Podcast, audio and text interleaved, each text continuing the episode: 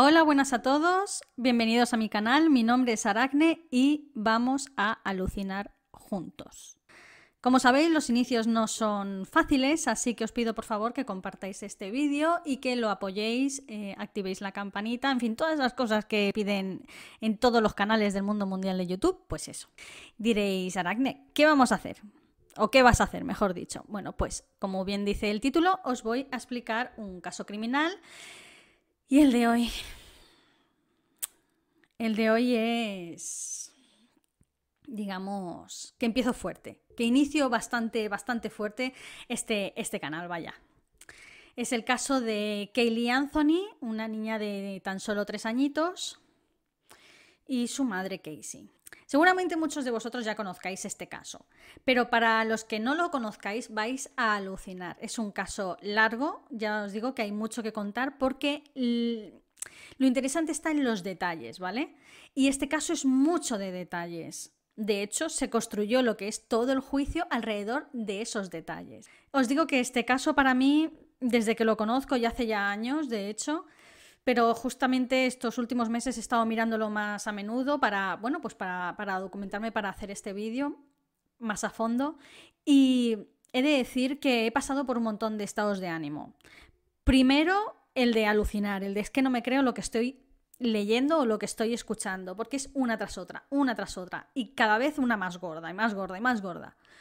Luego, por un estado de rabia, porque da rabia, porque el caso da rabia. Al fin y al cabo, la víctima es una niña de tres años, tres años. Es mucho más pequeña a lo que normalmente estoy acostumbrada a contar. Y por último, el último estado de ánimo es el de decepción total. Porque sí, chicos, ya os adelanto que este caso no tiene un final feliz, no tiene un final de cuento, más bien todo lo contrario. Y da mucha rabia y mucha indignación, es súper frustrante. Pero bueno, os pido por favor que os quedéis hasta el final y lo dicho, que apoyéis este vídeo porque es que empezar en esto es súper chungo y de verdad me encantaría tirar para adelante con este pequeño proyecto y que vosotros me acompañaréis sobre todo eso, ¿vale? Así que vamos a meternos dentro del caso.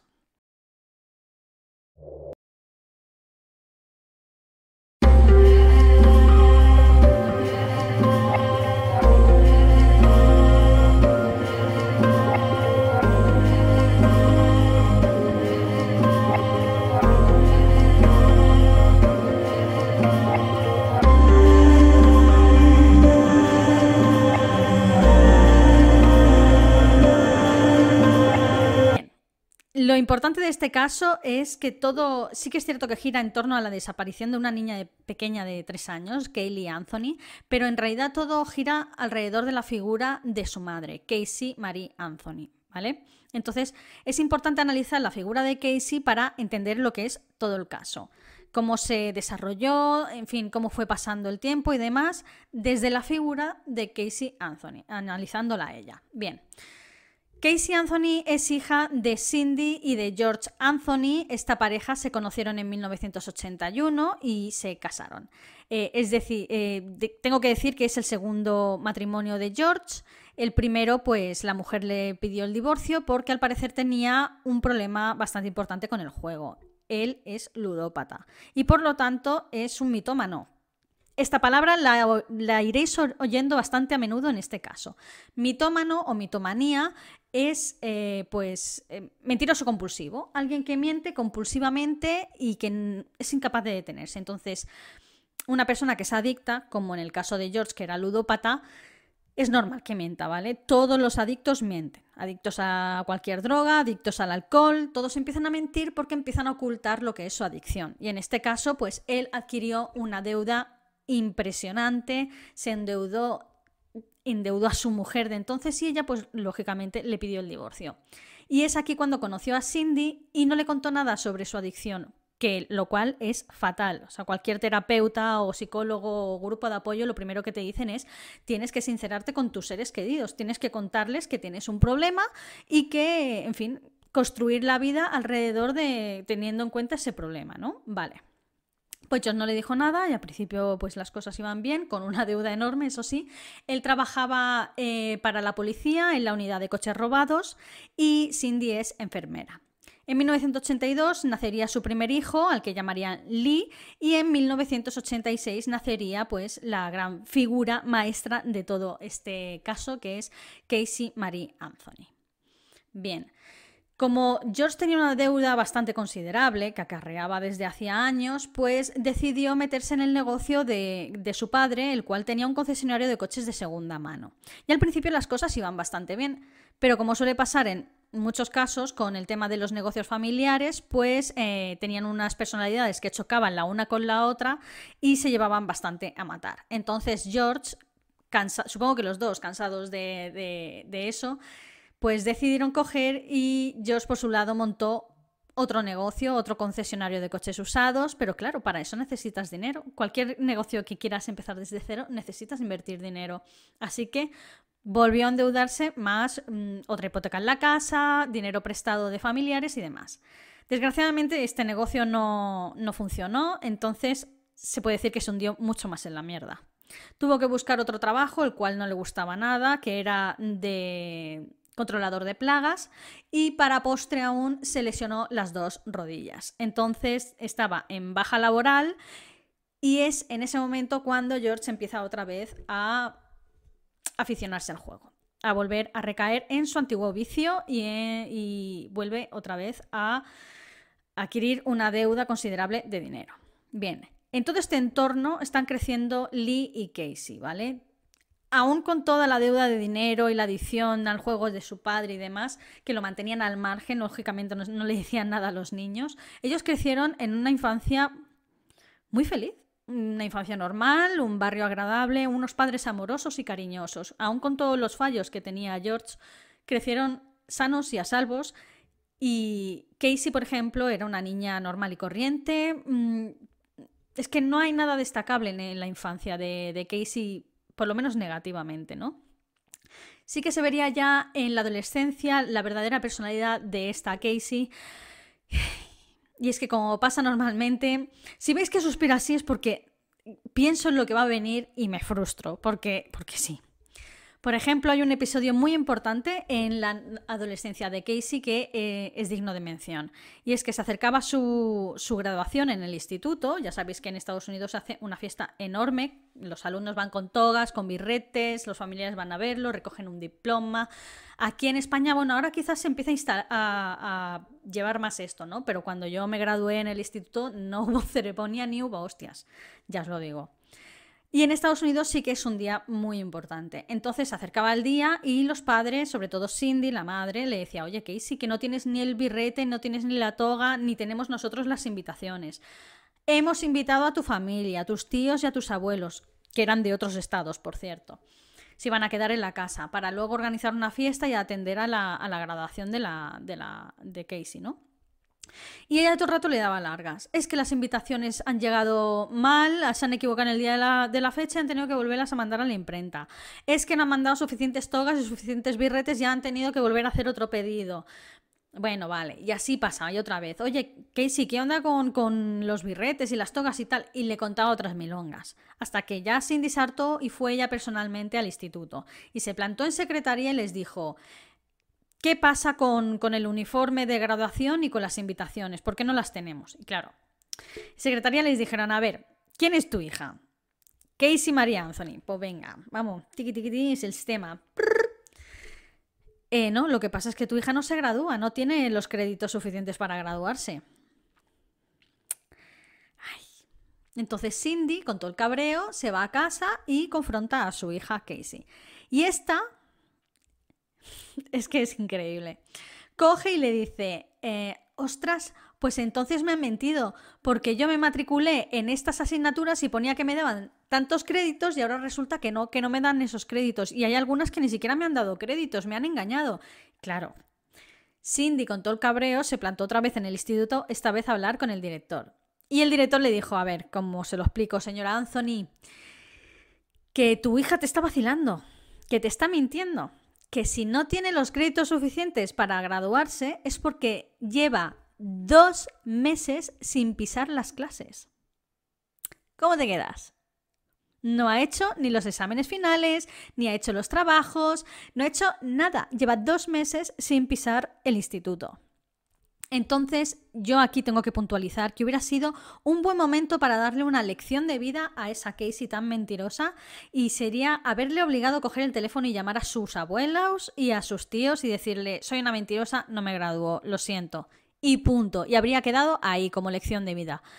Pero, sin embargo, Cindy y George optan por otra estrategia completamente distinta y es callarse la boca recibir a los familiares y hacer como que te como que te estás graduando. Vamos incluso al instituto a no recoger tu diploma porque no llamaron su nombre ni nada. Ella no lleva el uniforme, de hecho muchos mucho familiares dijeron, oye, ¿tú por qué no llevas uniforme? No, es que no llegaron suficiente para todos. ¿Y por qué no te han dado un diploma? No, es que se han equivocado y tampoco han hecho. Pero te estás graduando. Sí, sí, sí, sí. Palabra de scout. Sí, sí. Pues entonces llegan a su casa y en su casa le organizan una fiesta con tarta y todo, y aún encima allí es costumbre que los familiares te den sobres con dinero, porque claro, te has graduado, empiezas una vida, se supone que te vas a ir de casa, allí se van muy pronto por lo visto. Te vas a ir de casa o vas a la universidad, que también es súper cara, tal, en fin, regalan dinero.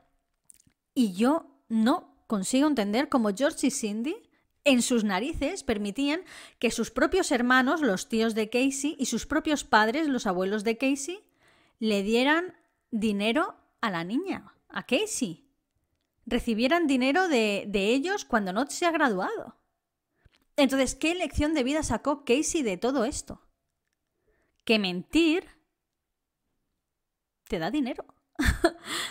que si mientes y mantienes la mentira, te sales con la tuya. Esa es la lección de vida que sacó Casey de todo esto. Es que es impresionante.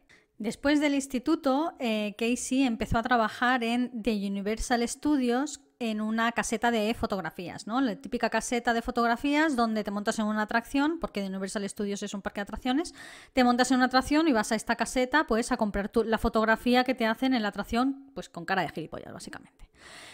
Y bueno, las cosas iban bien, ella tenía dinero para sus caprichos, su ropita y tal, aún así no aportaba nada en el hogar familiar y seguía viviendo con sus padres, ¿vale? Entonces es en este parque cuando conoce al que sería su novio Jesse Grunt, que también trabajaba en dicho parque. Juntos empezaron una relación en 2005, a finales de enero, principios de febrero, más o menos, por ese, por ese entonces, ¿no? Entonces, ¿qué pasa? Que a mitad de esa relación, eh, Casey empieza a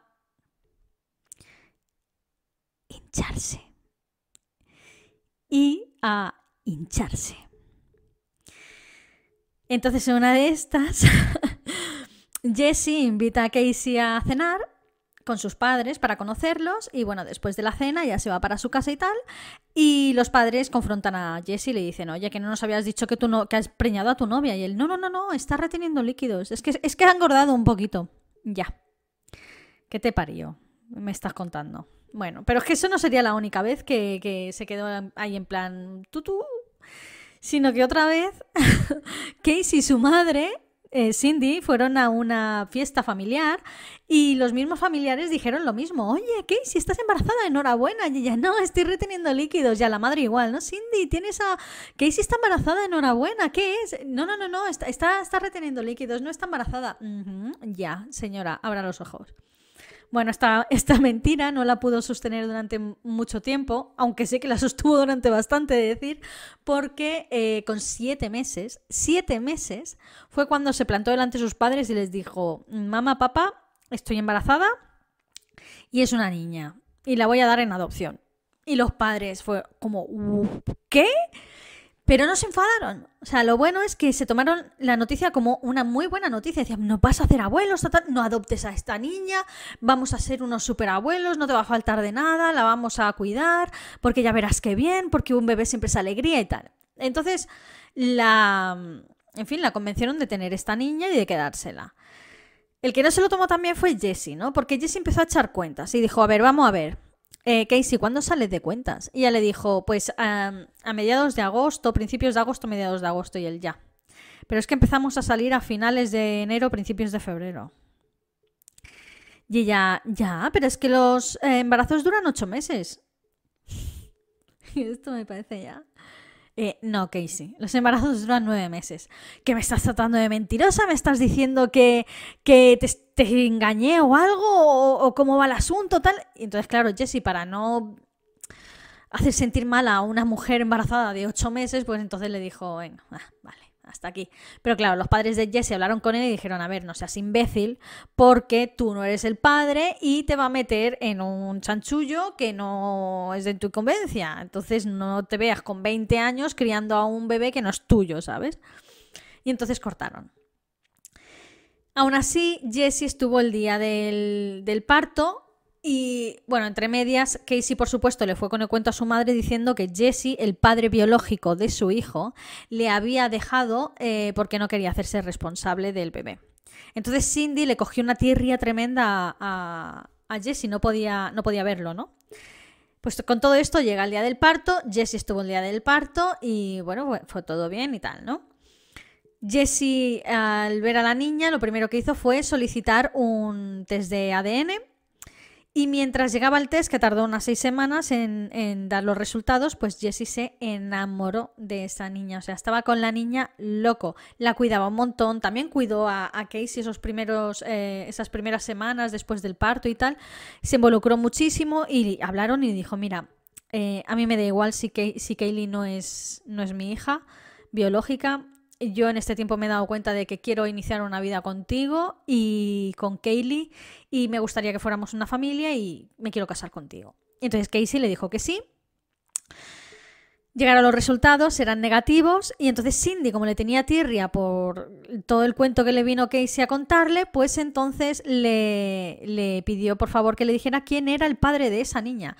Pero Kaylee no tenía ni idea. De hecho, empezó a dar nombres como, como quien está haciendo la lista de. pasando la lista de clases, ¿sabes? En plan, Pepito Pérez, presente. Pues así, uno tras otro. Hasta que finalmente ya, harta de oír a su madre, dijo: Mira, sí, es un Tal Anthony Baker que tuvo un accidente de coche y se murió. Fin. y es una de, bueno, pues nada, dejaremos el, asunto. Ya está, hasta aquí. Después de eso, eh, Casey se recuperó ya del parto y tal y empezó otra vez a su estilo de vida anterior, que era básicamente ir de fiesta en fiesta. Salía muchísimo. Y sí que es verdad que se ocupaba de Kaylee, pero hubo un momento en el que lo de jugar a las casitas mm, ya le aburría. Entonces empezó a hacer vida de veinteañera normal, como si no tuviera ninguna hija. La hija se ocupaban básicamente Jessie y los abuelos, o sea, eh, George y Cindy. Y lo hacían muy bien, a la niña no le faltaba de nada, absolutamente de nada. Casey no corría con ningún gasto sobre su hija, ni pañales, ni nada, ni ropa, ni nada, absolutamente nada, nada, nada, como si no hubiera niña, como si no fuera suya, de hecho. Y empezó a salir muchísimo durante el día, por las noches. Entonces, lógicamente, Jessie la confrontó y le dijo, a ver, tía, tienes una niña pequeña, muy pequeña, hazte cargo y ella pues no le quiso escuchar y rompieron la relación. Aún así, Jessie, aunque ya no estaban juntos, sí que estaba bastante pendiente de Kaylee y en todo lo que necesitara también. ¿Qué pasa? Que de Universal Studios se pone en contacto con Casey porque su baja laboral por maternidad llega a su fin. Entonces intentan contactar con ella para que se vuelva a reincorporar al trabajo, como es lógico. Le mandan emails, le mandan mensajes, le mandan llamadas. ¿Y qué hace Casey con todo esto? Oídos sordos, ignora todo. Pero sin. Luego la despedirían, lógicamente. Pero sin embargo, ella hacía como que iba al trabajo todos los días y dejaba a la niña pues con los abuelos o con una amiga para que le cuidara a la niña gratis. Porque era una madre soltera y eso pues tiene muchos gastos, ya sabéis. You know. Entonces diréis, ¿y qué narices hacía Casey mientras fingía estar en, en el trabajo? Pues nada, pues vida de, de veinteañera, de fiesta, se iba con unos amigos a tomar unos cócteles o de compras, o se iba a la peluquería, o, o yo qué sé, a cualquier tontería que se le ocurriera, ¿no? Bien, pero es que no contentos con eso, Casey cogió y dijo que le había salido un segundo empleo en una tienda de deportivas y que por lo tanto iba a estar más ocupada y entonces eh, ya durante todo el día sí que no se iba a ocupar para nada de la pequeña Kaylee, que los únicos que se ocupaban de ella era su amiga y los padres de Casey, George y Cindy. Vale. Pero es que eso no es todo. Coge y se inventa de que la han ascendido en el trabajo. Es surrealista esto. Pero juro por Dios que es 100% real. La han ascendido en el trabajo y ahora es promotora de eventos, coordinadora de eventos. Vaya. Y esto es básicamente para, para, tener una excusa para salir por las noches, ¿vale? Porque si eres coordinadora de eventos tienes que estar en ese evento. Y bueno, de Universal Studios, por lo visto, celebran muchísimos eventos con veinteañeros en discotecas de, de su pueblo, ¿sabes? Por lo visto.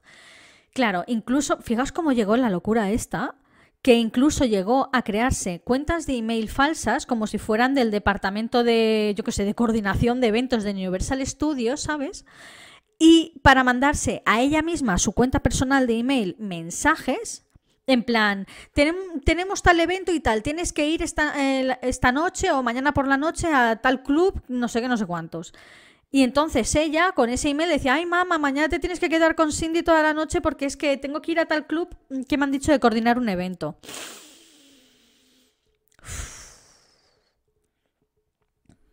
Pues así. Así. Pues es en una de estas fiestas donde conocería a su segundo novio, Anthony Lazzaro, al que llamaremos Tony. Básicamente porque le gusta que le llamen Tony, no por nada. Y este segundo novio era DJ, un DJ. Y entonces, claro, casaba muy bien juntos, porque él iba a las fiestas y ella iba a las fiestas donde estaba trabajando su novio a pasárselo en grande. Y se fue algo bastante constante.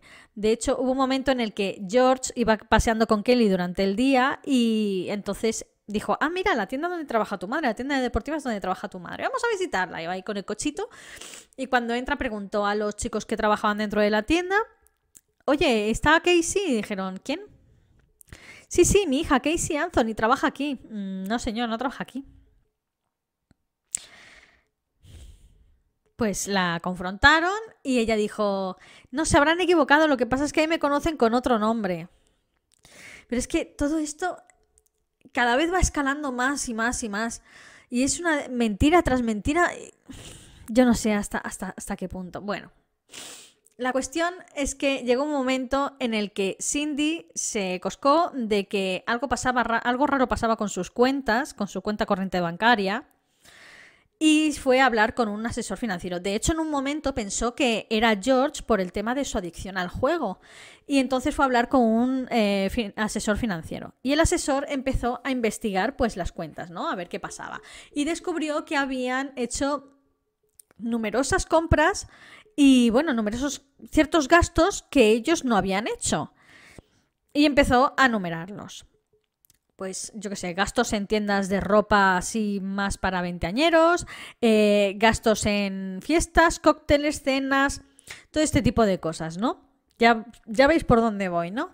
Pues el asesor financiero empezó a sumar todos estos gastos y ascendían a la friolera cifra y agarraos a la silla porque os vais a caer de culo de más de 40 mil dólares. en menos de dos, en unos dos años, 40 mil dólares. En tonterías, en fiestas, en bolsos, en vestiditos y en tacones. 40 mil dólares. Claro, vosotros imagináis la cara de gilipollas de Cindy. El asesor le dijo, tienes que cortar lazos con esta persona, te está drenando, es que no va a parar. Ya dijo, a ver, tengo una nieta que es su hija. Y el asesor le dijo, pues deberías pensarte el, el adoptar a la niña y cortar lazos con esta persona que obviamente no está en sus cabales. Obviamente, Cindy confrontó a, Casey con esto y hubo una pelea descomunal. O sea, brutal. La oyeron todos los vecinos y todo. Fue tremenda. Entonces, em, pues se pelearon. Esto fue en mayo de 2008. Casey ya eh, Kaylee ya tenía a punto de cumplir, vaya, los tres años. Pasó unos días en su casa y decide irse de, casa. En, junio. Entonces, un día que su madre está trabajando y su padre está por allí danzando por la casa y tal, coge a la niña, la mete en el coche, ella se mete en el coche, el abuelo le da un besito a la niña, de hecho es él el que la mete en el coche, le ayuda a meterla, y eh, el coche que conducía era propiedad de, de Cindy y de George, suyo no, es que ella no tenía nada, y se va. Pues ese sería el último día que, que George y cualquiera de hecho vería a Kaylee con vida. Y aquí, a partir de aquí, empiezan a suceder una serie de cositas que serían muy relevantes para el caso en cuestión. Los días van pasando, Cindy la llama todos los días diciendo que quiere ver a Kaylee porque además dentro de poco es su cumpleaños y ella va a librar en el trabajo durante una semana y le gustaría estar con su nieta. Entonces Casey le dice que es que está con una niñera. Y le dice, ¿una niñera? ¿Qué niñera? Sí, es que mm, un compañero del trabajo, Jeff Hopkins, em, tiene un hijo de la edad de Kaylee y bueno, hemos salido más de una vez y tal. Y entonces él tiene una niñera, me la ha presentado y pues me he quedado con su contacto y de vez en cuando pues como yo trabajo en Universal Studios de coordinadora de eventos y alguien tiene que cuidarme a la niña, pues lo hace ella. ¿Cómo se llama esta niñera? Zenaida Fernández González. Vale. Y llama otro día. Oye, mira, que me gustaría ver hoy a Kaylee. No, están en Universal Studios, están en las atracciones. La madre se presenta en Universal Studios diciendo, estoy en Universal Studios. No, es que ha decidido irse de viaje a Tampa, a unos jardines que hay allí para ver y tal.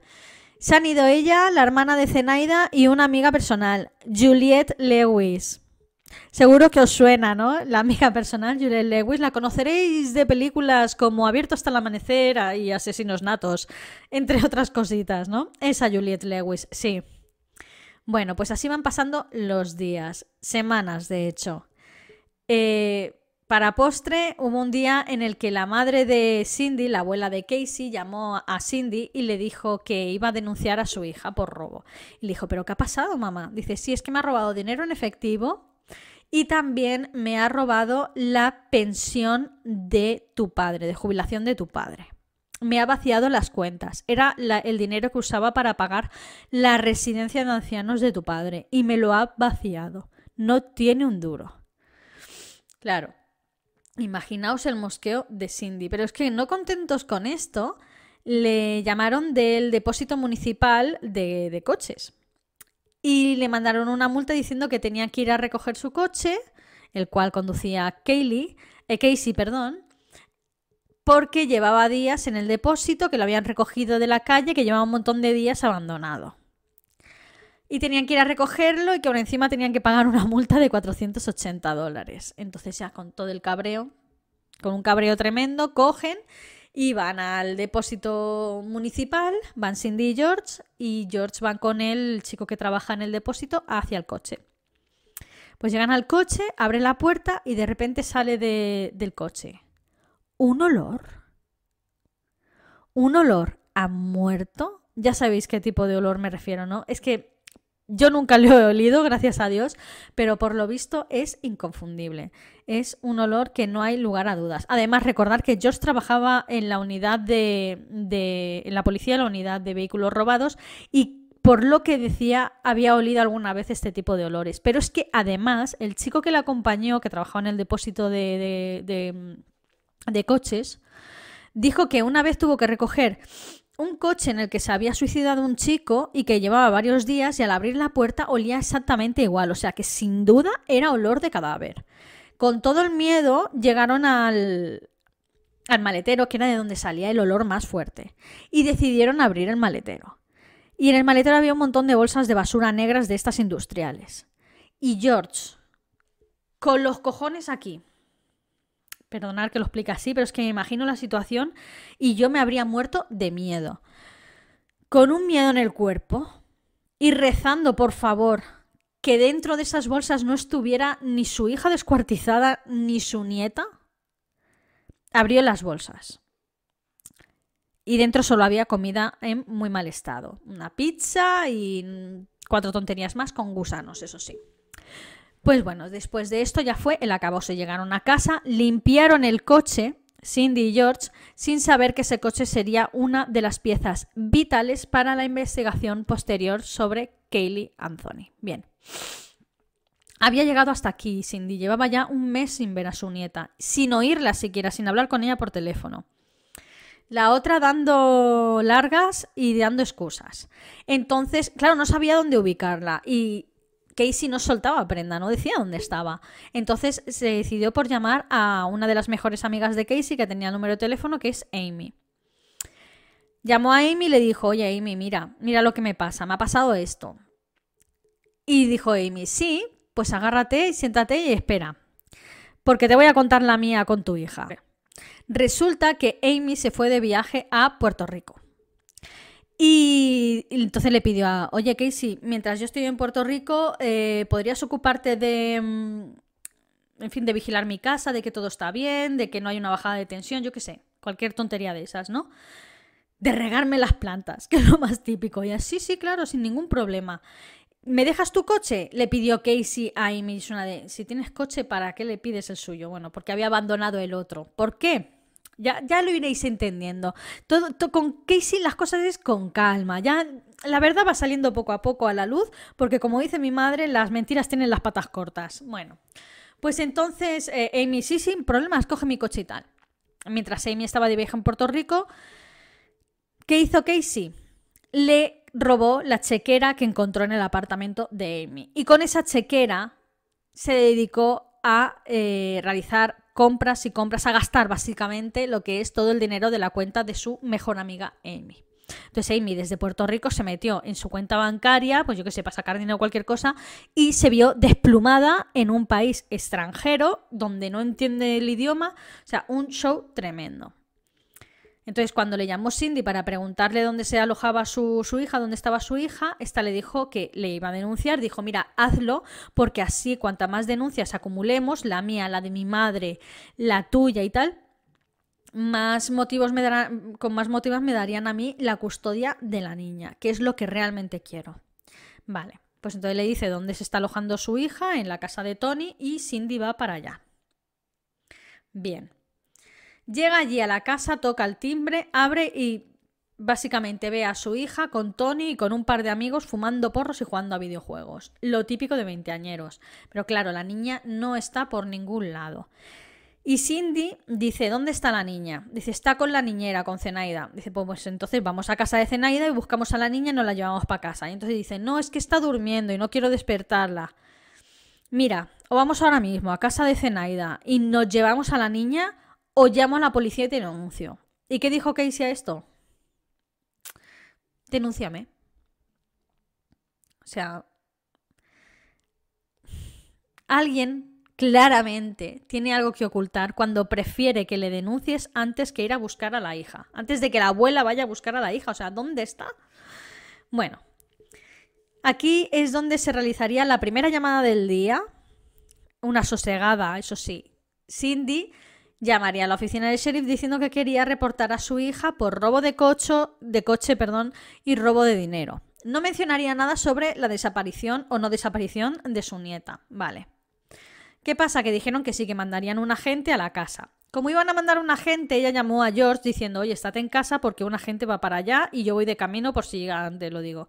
Y él no puedo, estoy en el trabajo, voy a mandar a Lee, al, al hermano de Casey. Perdón. Entonces Lee fue para allá. Y cuando llegó Cindy y, Casey en el coche, Lee ya estaba allí. De una vez en la casa, tanto Lee como, como Cindy insistieron y le siguieron preguntando a Casey sobre, sobre dónde estaba Kaylee, si estaba con Zenaida, dónde estaba Zenaida. Y ella no decía nada, no decía nada, ni pío, nada, nada, nada. Se negaba a hablar. Entonces aquí se produce la segunda llamada del día, al 911. Cindy, un poco más nerviosa, dice, por favor, que manden a alguien ya, que quieren que se lleven a esa persona y que, que hay una niña pequeña desaparecida que no dice dónde está. Bien, la cosa es que mientras Cindy está llamando a la policía, Lee está hablando con su hermana para ver si suelta prenda. Lee y Casey se llevan muy bien.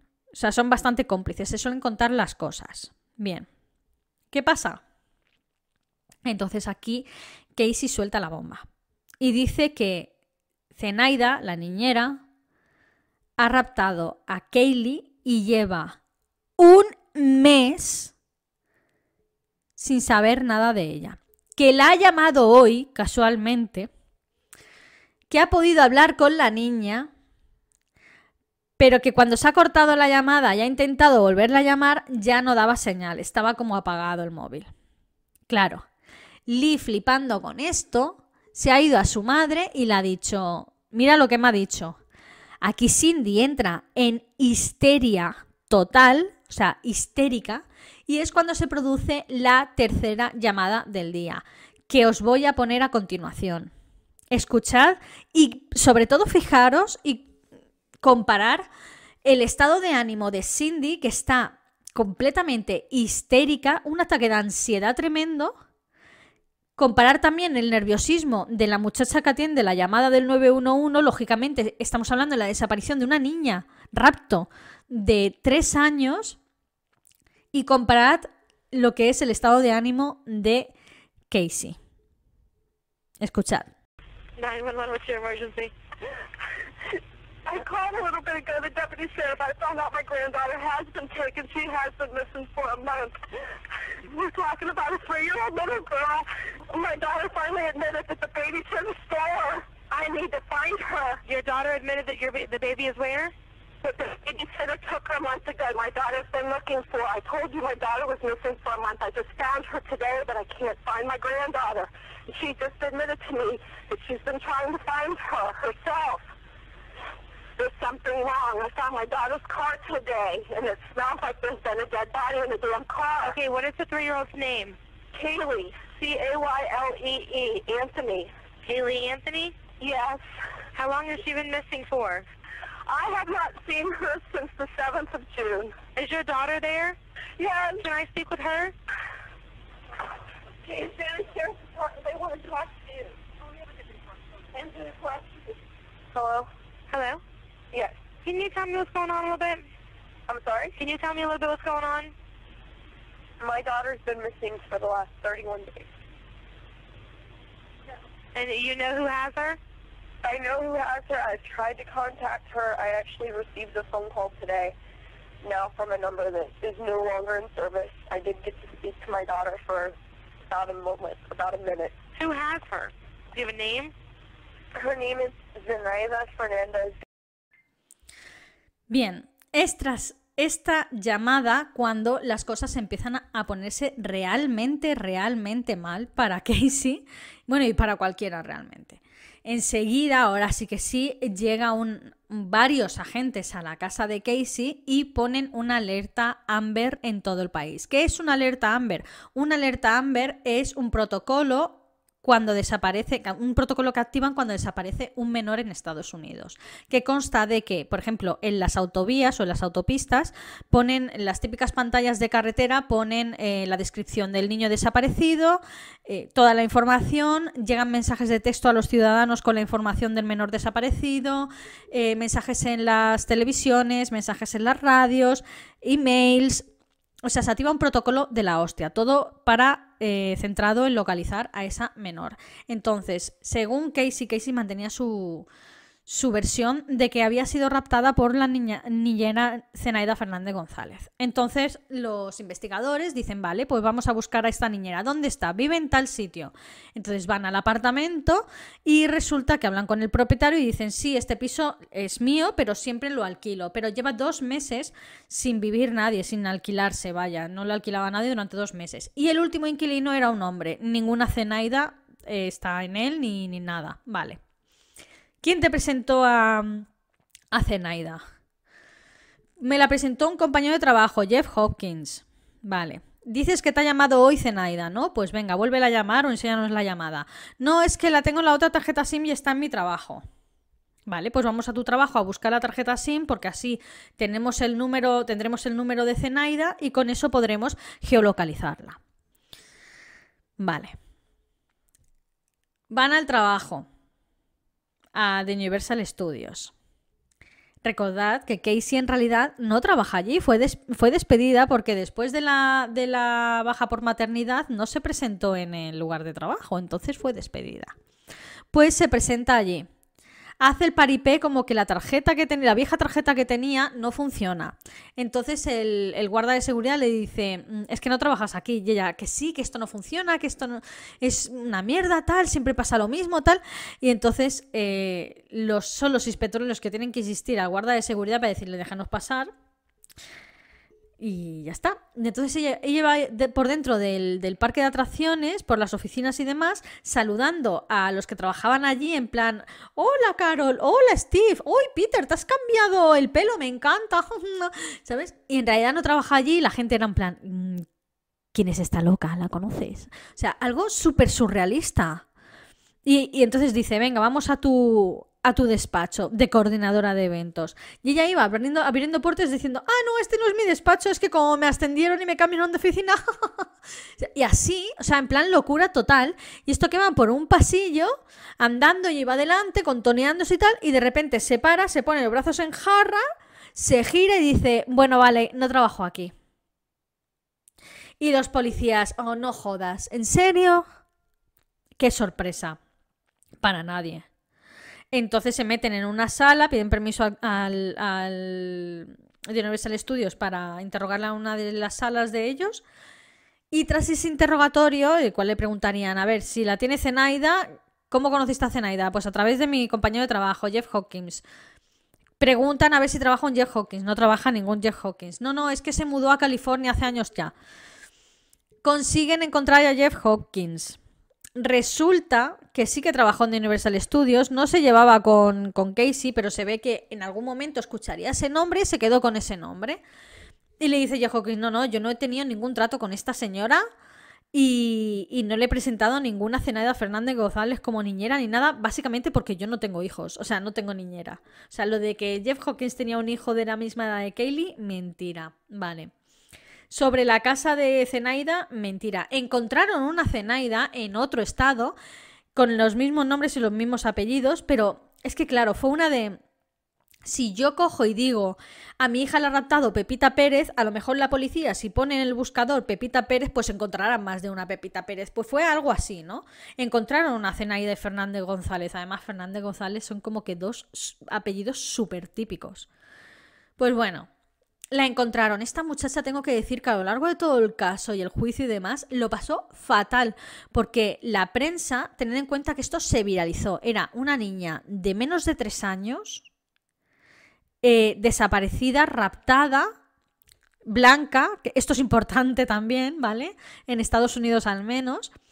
Entonces todos los medios de comunicación se volcaron con esta información y todos los implicados o toda la gente que implicó Casey con sus mentiras también lo pasaron fatal. Jeff Hawkins lo pasó fatal. Zenaida Fernández, esta mujer que decía que no conocía a, a Casey para nada, ni a los Anthony, ni siquiera era niñera, lo pasó fatal. Fue despedida de su trabajo. O sea, muchas personas se vieron perjudicadas por las mentiras de Casey.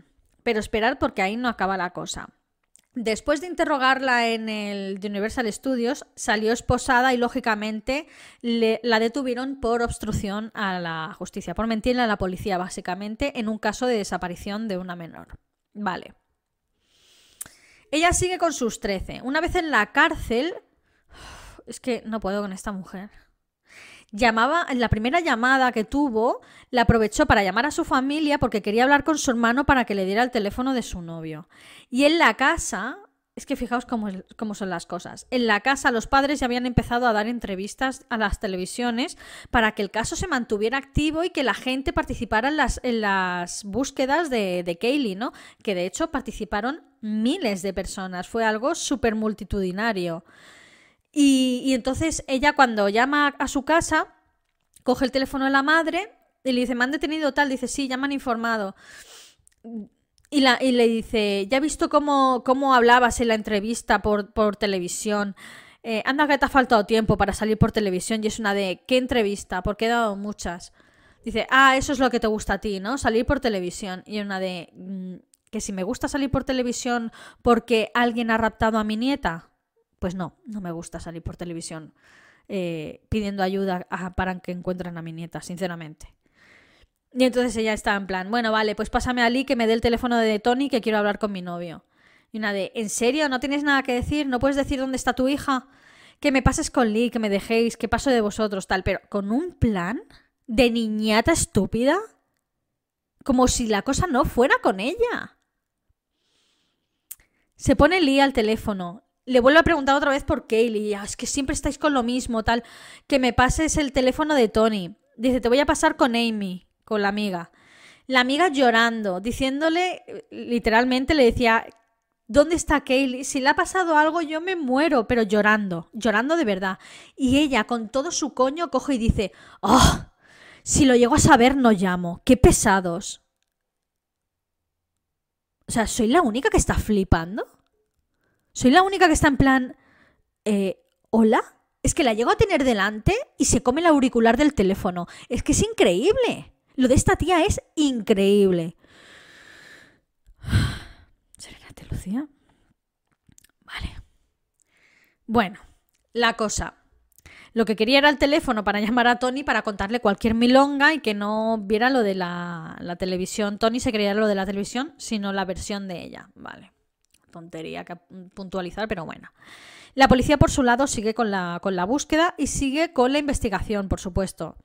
Investigan todo, el móvil de, Casey, la geolocalización, vaya palabrita, del móvil de Casey, los movimientos durante, eh, desde que George la vio por última vez a su nieta hasta que la encontraron y descubrieron el primer día después de la o sea, después de que George dejara de ver a su nieta, ese día fue muy muy muy importante, porque por ejemplo descubrieron que realizó varias llamadas justo después de salir con el coche, con la niña en el coche. Realizó varias llamadas, entre ellas a su ex, Jesse Grun, que el, cual afirmó, porque lo interrogaron lógicamente, afirmó que juraría haber escuchado la voz de Kaylee de, por detrás en la llamada, ¿no? Como, en fin, escuchándola mientras ella hablaba por teléfono. Y lo que Casey le dijo a él y a varios amigos, que sus padres estaban divorciando que el ambiente en su casa era completamente tóxico porque se llevaban a matar y que necesitaba salir de esa casa ella y Kaylee.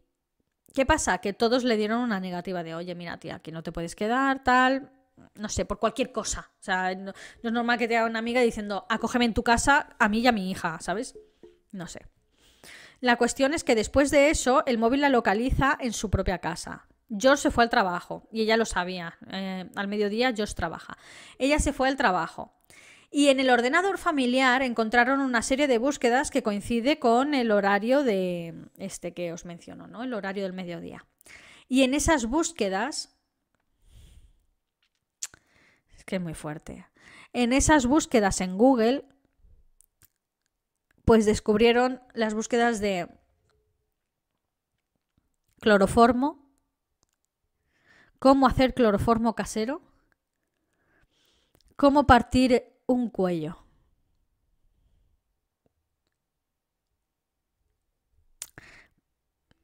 ¿Veis por dónde voy, no? Vale. Pero es que eso no es todo. Antes de esas búsquedas y después de esas búsquedas en el historial del ordenador salían las redes sociales de Casey. Es decir, que altamente probable que inició esas búsquedas fue ella, no solo por el horario, porque a esa hora solo no, había nadie en casa más que ella, sino que se metió antes a sus redes sociales, a MySpace y a Facebook, y luego se metió a buscar ese tipo de cositas y después volvió a meterse a sus redes sociales, a MySpace y Facebook. Vale. El mismo móvil la geolocaliza esa misma tarde, a las 8 de la tarde, en un videoclub con Tony. Eh, las cámaras de seguridad del, del videoclub así lo corroboran. Eh, y se ven a ella y a Tony, su novio, en el videoclub sobre las 8 de la tarde. Ya no hay. Eh, en fin, no, no, se ve a Kaylee por ningún sitio. La policía sigue haciendo averiguaciones y descubrió que en todo ese mes, mientras Kaylee no estaba por ningún lado y sus abuelos estaban desesperados por hablar con ella o verla, eh, Casey se dedicó todo el mes a ir de fiesta en fiesta con su novio el DJ promocionando sus fiestas en sus redes sociales. Pero es que eso no es todo. También se hizo el 2 de julio un tatuaje en el hombro izquierdo en el que ponía La Bella Vita, que en italiano significa la vida es bella.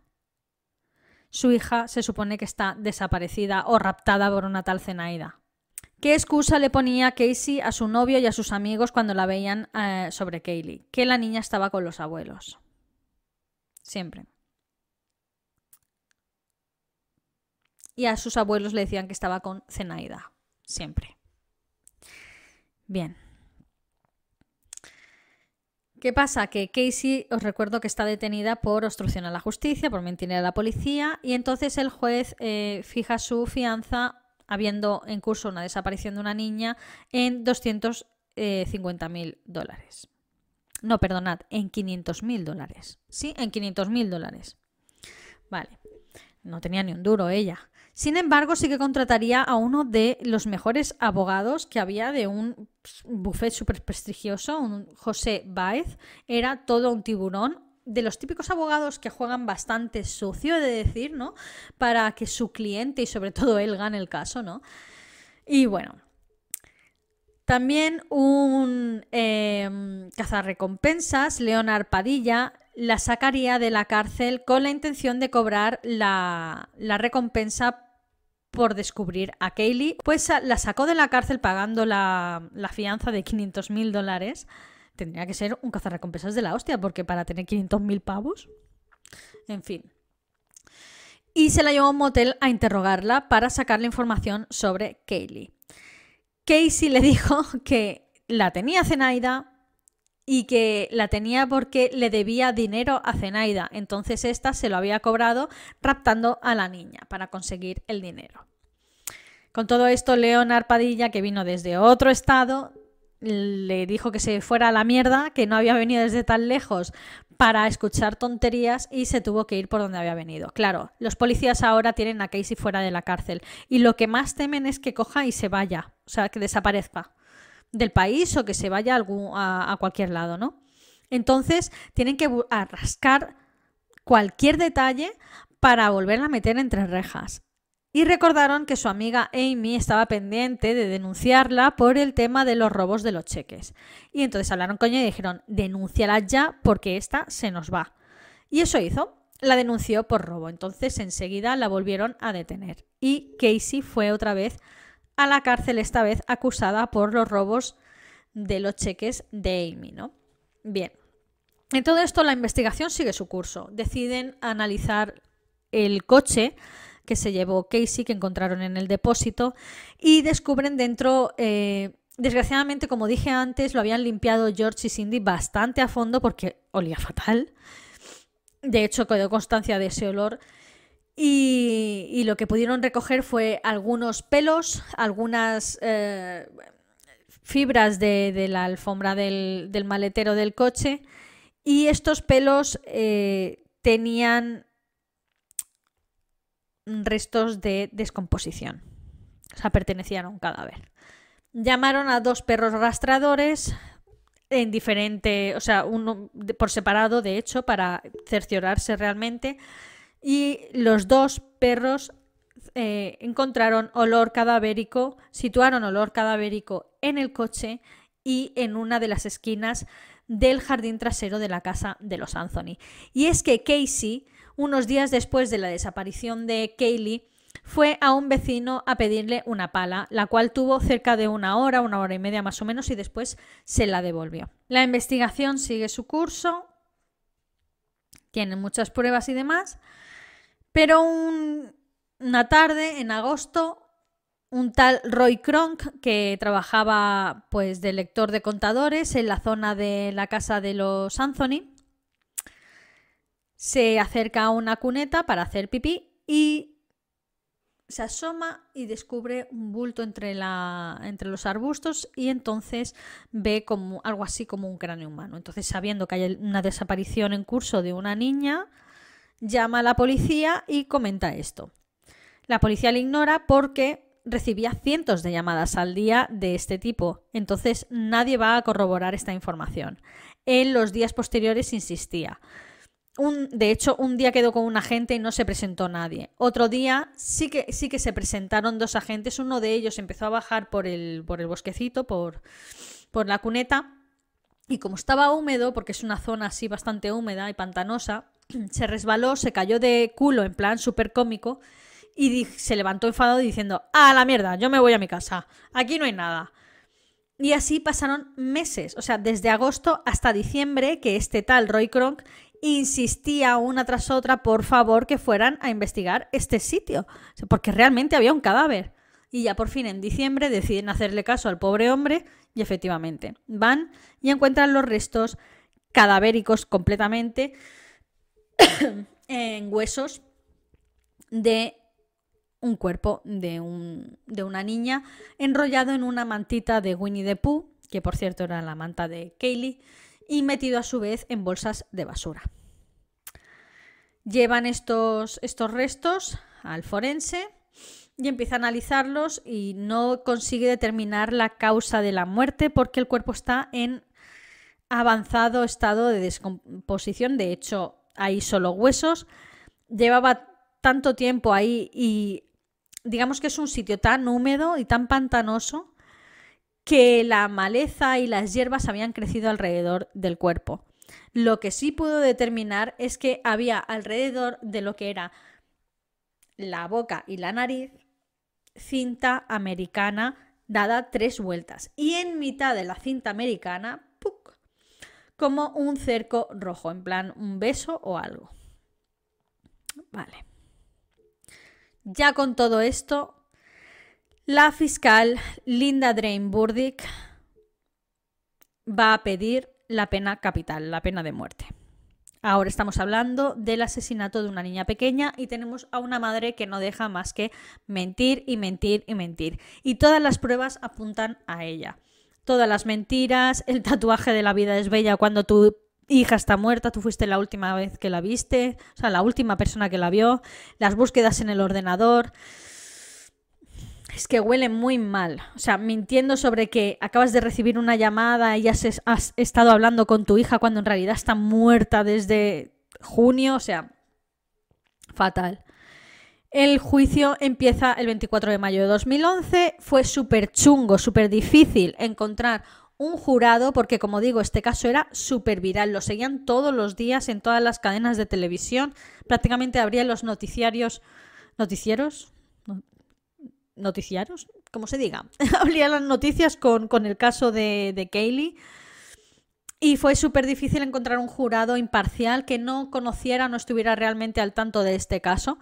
Entonces, eh, por eso tardaron tanto. La cuestión es que los alegatos iniciales, el abogado de Casey, que por cierto, no se sabe a día de hoy cómo consiguió pagar a ese abogado, porque ese abogado es de los caros, es el típico abogado de estrellas.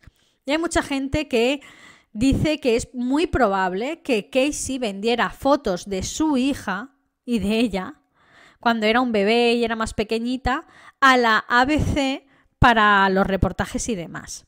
Pero es que también hay gente, investigadores dentro del equipo de abogados y demás, que trabajaron con José Baez y con Casey, diciendo que mantenían una relación sexual y que es muy probable que le pagara ciertas cosas con favores sexuales. Yo sinceramente me creo las dos cosas.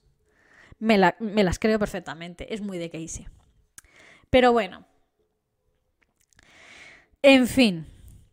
El juicio empieza con los alegatos tanto de la fiscal eh, Linda Drain como del abogado José Baez. Y aquí suelta el abogado la primera bomba.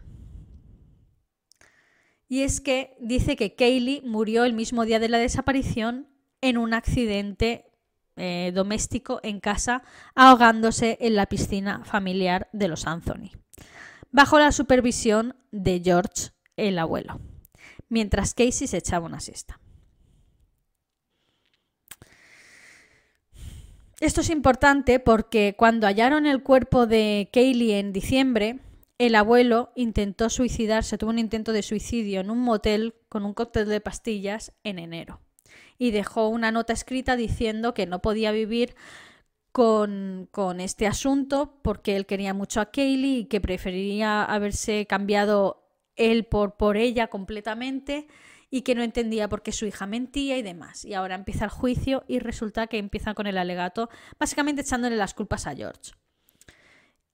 Bien, cuando ella salió en el estrado, todo esto contándolo, por supuesto, diciendo que su padre, cuando descubrió el cadáver de la niña en la piscina, le echó la culpa a ella, diciéndole que, que iba a ir a la cárcel por, por ah, en fin, por asesinato, o asesinato, no, descuido de infantil y demás, y que Cindy la odiaría, que todo el mundo la odiaría ni demás. Y entonces que fue su idea de mentir a, la policía y mentirle a todo el mundo, que él también estaba al corriente de que Kaylee estaba muerta desde un primer momento.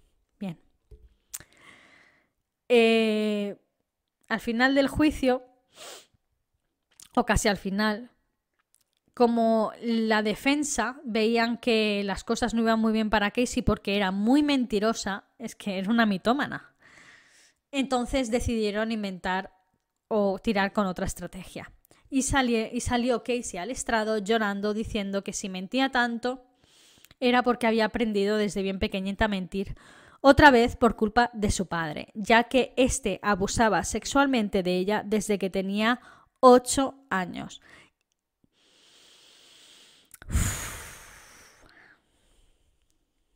y que por eso mentía. Desde muy pequeña había tenido que aprender a ocultar este tipo de cosas y a mentir, básicamente. Bueno, así llegamos al 5 de junio de 2011, tan solo un mes después, menos, bastante menos, de hecho, 24, 5, unos 10 días después, con un veredicto. Toda América está presente de esto, o sea, está pendiente de esto. Y declaran a Casey Marie Anthony culpable de cuatro cargos por obstrucción a la justicia y mentir y demás. E inocente de todo lo demás. Del asesinato, de todo.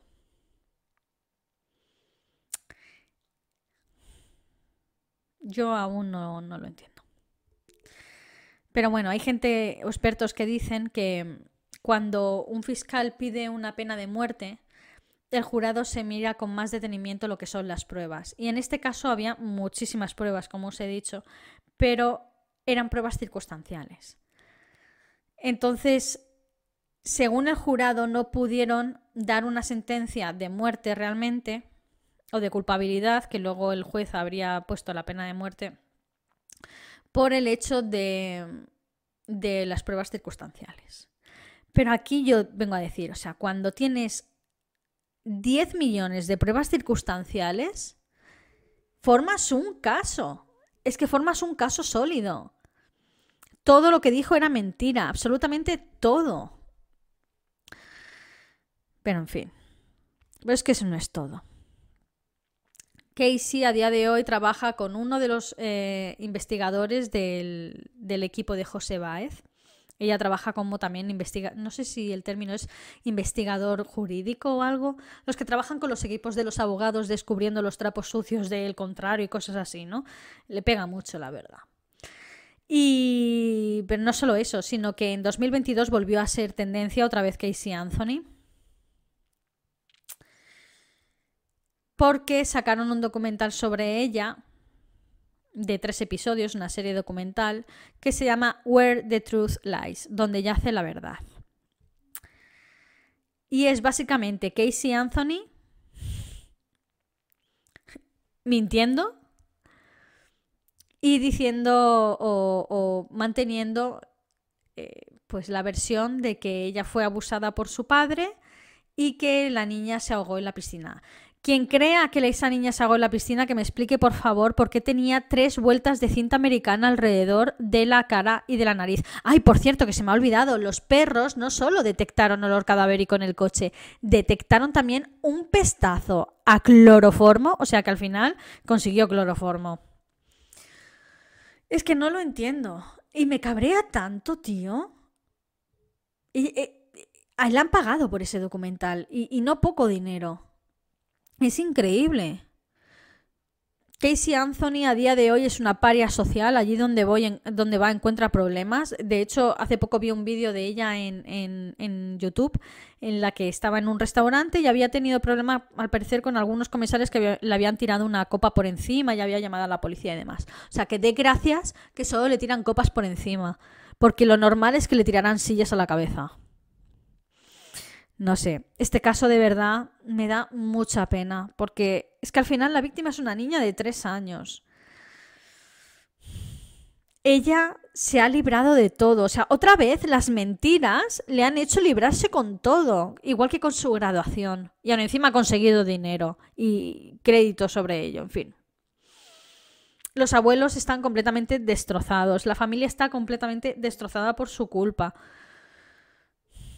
mucha gente se vio afectada por esto, por sus mentiras. Y ella está libre, tiene una vida de puta madre. De hecho, en el documental hay un momento en el que le dicen, ¿qué opinas de todo lo que piensa la gente de ti? Y dice, a mí, me da igual lo que piensen de mí, eso no me importa. Yo duermo muy bien por las noches. El muy bien, pretty good, ¿sabéis?